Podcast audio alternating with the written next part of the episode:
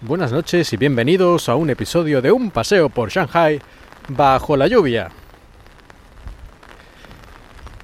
No pensaba grabar en este momento, pero he ido a recoger un paquete en una de estas tiendas de conveniencia, porque aquí lo que suelo hacer cuando compro algo por internet no es que me lo manden a casa, porque no sé si voy a estar cuando lo traigan, sino mandarlo a una de estas tiendas de conveniencia, que hay muchas, y luego ya paso a recogerlo cuando me venga bien.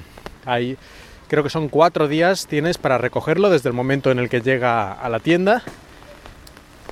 Y la verdad, como la mayoría de estas tiendas abren, si no 24 horas, pues de 8 de la mañana a 10 de la noche o algo así, es realmente, pues eso, como su propio nombre indica, muy conveniente.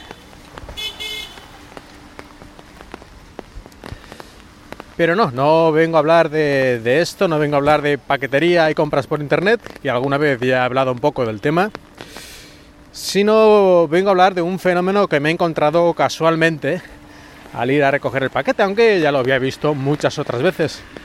Y se trata de los niños que salen del colegio.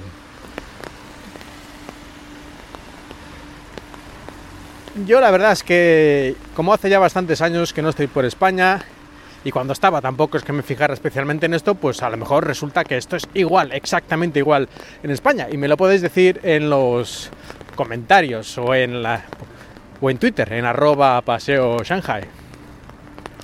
Pero a mí aquí me llama la atención que parece que cuando los niños son escuela normalmente primaria o secundaria o muchas veces están las dos digamos más o menos juntas, sí que los niños tienen pues no sé, 8, 10, 12, 13, 14 años, por lo menos la mayoría 15, 16, lo que aquí llaman middle school también.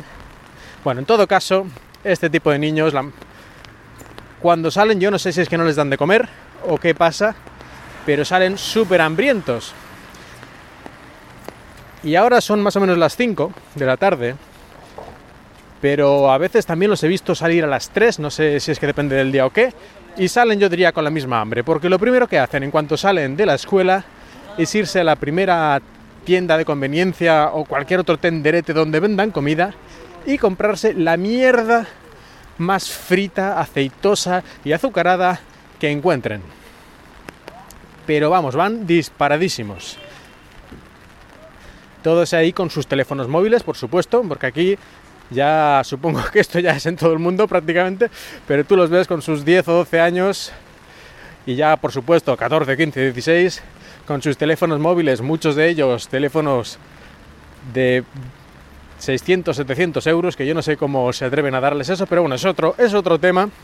Pero no, tú los ves con sus teléfonos y enseguida van a esta tienda a atracarse de todas las mierdas que puedan comprar. Y claro, van en tromba, o sea, salen todos a la vez, pues de repente, en este caso, cuando he ido yo, estaba la tienda de conveniencia con lo menos 50 chavales y chavalas allí dentro arramblando con todas las chucherías, todos los bollos, todos los pollos fritos que había y bueno, básicamente con cualquier cosa que tuviera un alto índice glucémico y una cantidad de aceite barato suficiente como para parar un tren. Se ve que aquí eso de preparar tus padres un bocadillito o algo para la merienda, aquí eso parece ser que no se estila, que los padres deben estar muy ocupados trabajando 16 horas al día y dicen tú cómprate lo que quieras y lo que quieras obviamente pues son estas mierdas.